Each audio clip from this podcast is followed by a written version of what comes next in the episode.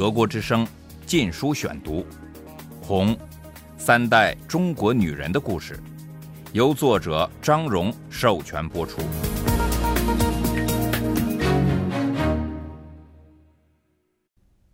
第八章：衣锦还乡，归故里遭逢土匪。一九五零至一九五一年。第一节。一路上，我母亲心里一直在猜，宜宾会是什么样？它的山像三峡两岸的山那样高耸险峻吗？宜宾有电灯、戏院吗？当他随我父亲一步步进入城内时，他惊喜地发现来到了一个十分美丽的地方。宜宾坐落在山坡上。俯视清浊两江汇流处，城边的房屋多由泥砖和竹子组合而成，城内的则是木质穿斗式结构，一层层随坡逐渐登高，闪耀着灯光。在他眼里，薄薄的月牙似的屋瓦很是别致，比起东北那些需要抵挡风雪隆冬的厚重瓦块，显得轻巧花俏。透过薄雾，他能看到远处群山上的一间间小竹屋，点缀在暗绿色草坪上，周围环绕着樟树、水杉、茶树和竹丛。他长出了一口气，总算来到一个如诗般的地方，而且我父亲还让他的警卫扛上他的行李嘞。令我母亲高兴的是，这座小城不像他所经过的许多城镇村庄那样饱受战争破坏。因为驻防的七千名国民党卫戍部队不战而降。我父亲现在住在一处优雅的大院内，是新政府办公和居住的地方。我母亲也随他住了进来。这里的花园长满了他从未见过的亚热带奇花异草，楠木、木瓜树和芭蕉丛，地面上覆盖着翠茸茸的青苔，水池里金鱼在嬉戏。甚至能透过碧青的池水看到一只卧底的乌龟。我父亲卧房有一张双人沙发床，我母亲从未睡过如此柔软的床。东北都是硬邦邦的砖炕，宜宾没有严寒，一床薄被子就能过冬了。这里也没有东北的北风和满天黄沙，再不需要用纱巾遮脸了。水井没有盖子。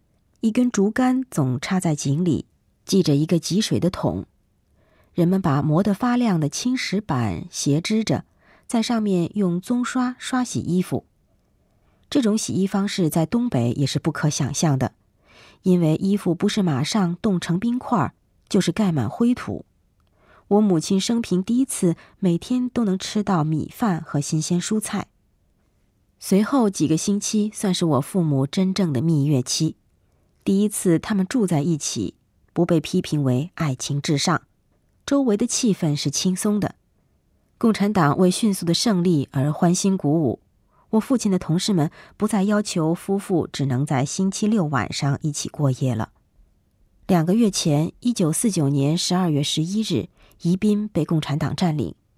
我父亲六天后到达，他被任命为宜宾县委书记，全县人口超过一百万。十万人住在政府所在地宜宾市。我父亲和一百多名在南京参加革命的学生同船到达。轮船首先停留在宜宾城外江对岸的电站旁。共产党在这里有一个地下据点，相当活跃。几百名工人聚集到码头上欢迎我父亲一行人，挥舞着纸做的五星红旗，高喊欢迎口号。因为地下党没见过正式的国旗，结果五颗星的位置被画错了。我父亲和另一位共产党干部登岸发表演说，工人们听到他用宜宾方言讲话时，都高兴地笑了。另外引人注目的是，他戴着一顶红军时代的八角军帽，看上去与众不同。随后他们过江入城，此时我父亲已离家十年了。他非常爱他的家庭，想念母亲。他曾从延安写信给最喜欢的小妹，叙述他的新生活，希望他有一天来延安加入他们。后来就断了音讯。这些年来，我父亲的大家庭甚至不知道他还活着。他们想他，想得流泪，跪在菩萨面前祈求保佑他平安无事。有一天，他们突然收到我父母在南京的合影照片，这是多年来第一次收到他的消息。他还附了封短信，说很快就会回宜宾了。他告诉家人，他先前已改了姓名，叫王瑜，意思是诚实无私的，被人们认为像个傻瓜。现在他改回姓张，由于对“瑜”字难舍，因而定名为。张守瑜。十年前，我父亲离开宜宾时，是个饥肠辘辘、被人欺负的学徒。十年后的今天，他以本城本地区最高的行政长官身份回来了，而且年纪还不到三十岁，这可谓是衣锦还乡。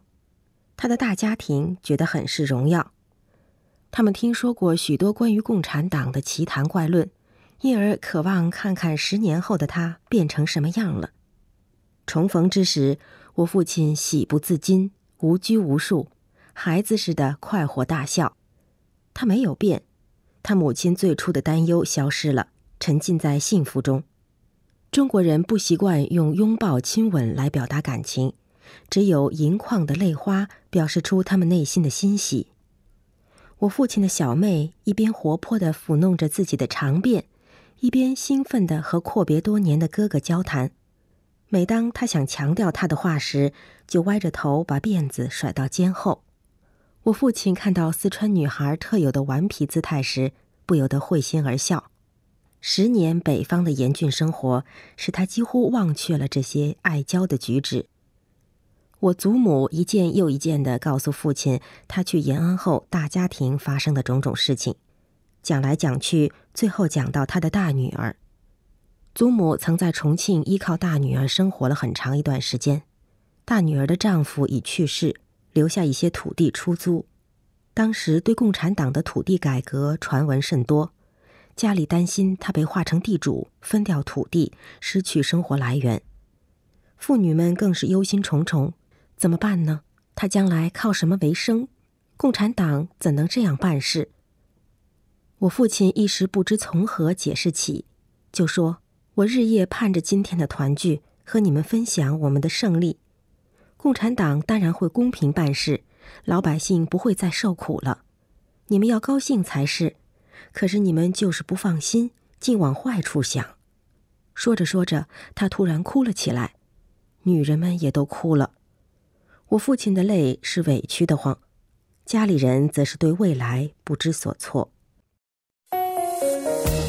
德国之声《禁书选读》。我祖母住在城边一所大而雅致的老宅院里，这是她丈夫遗留给她的。房屋分上下两层，木质结构，油漆粉刷的很漂亮，有院墙与小路隔开。房前是花园，屋后有梅林，每逢开花时节，空气里飘溢着浓浓的香味儿。密匝匝的翠竹布满庭院，使老屋显得优美而神秘。院内整整齐齐，屋里窗明几净。家具由紫檀木制成，暗红发亮，古色古香。我母亲一到宜宾，就爱上了这座张氏老宅。母亲拜见我祖母是件大事，按传统，已婚妇女的顶头上司是她婆婆，她必须完全服从。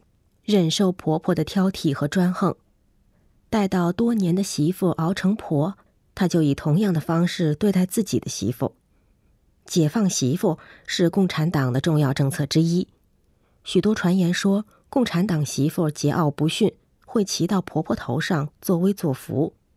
于是大家提心吊胆的等着看我母亲会怎样行事。登门那天，庞大的张氏家族聚集在我祖母的住宅。我母亲一走进前院门，就听见人们在低声嘘嘘：“他来了，他来了。”大人要孩子们静下来，孩子们却蹦来蹦去，想瞧一眼这位来自远方的共产党媳妇。当我父母一起走进客厅时，我祖母坐在上方的一张雕花紫檀木八仙椅上。客厅内两侧对称的排列着同样的椅子，每两张椅子之间有个方桌。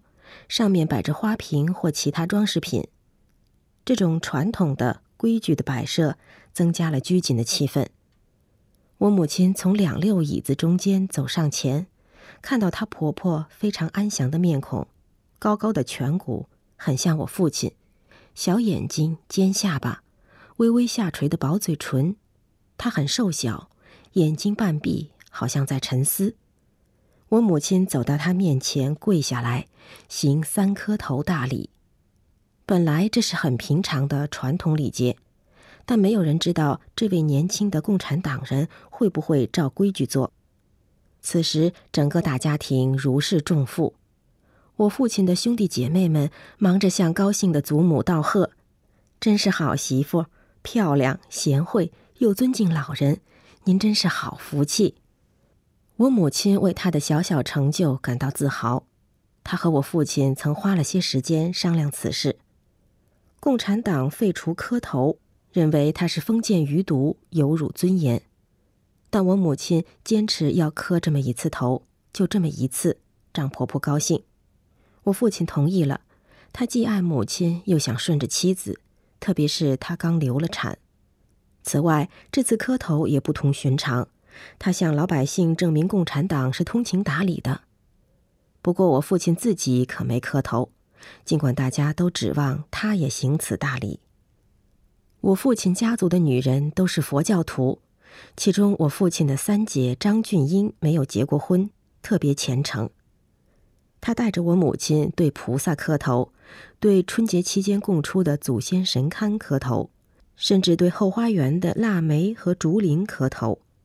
俊英娘娘相信枝枝花、棵棵树都有神灵，他要我母亲对竹子磕头十多次，祈求他们不要开花。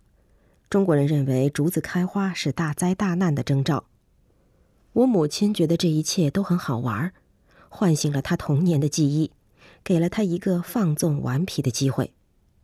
每当我父亲有异议时，他就说这是改善共产党的形象。国民党说共产党要扫除一切旧习，而他让老百姓看到不是这么回事。我父亲全家人对我母亲都非常好。我祖母开始时看上去有点拘谨，其实为人随和，很少说人不好，更从不挑剔。俊英娘娘的圆脸上有些麻子，但她的眼神是如此柔和，任何一个见到她的人都会说她心地善良，和她在一起会感到十分安全和放松。我母亲不仅把婆婆娘娘们与自己的母亲相比，他们不像她那么精力四溢。但他们的和善与安宁，使我母亲犹如回到自己的家。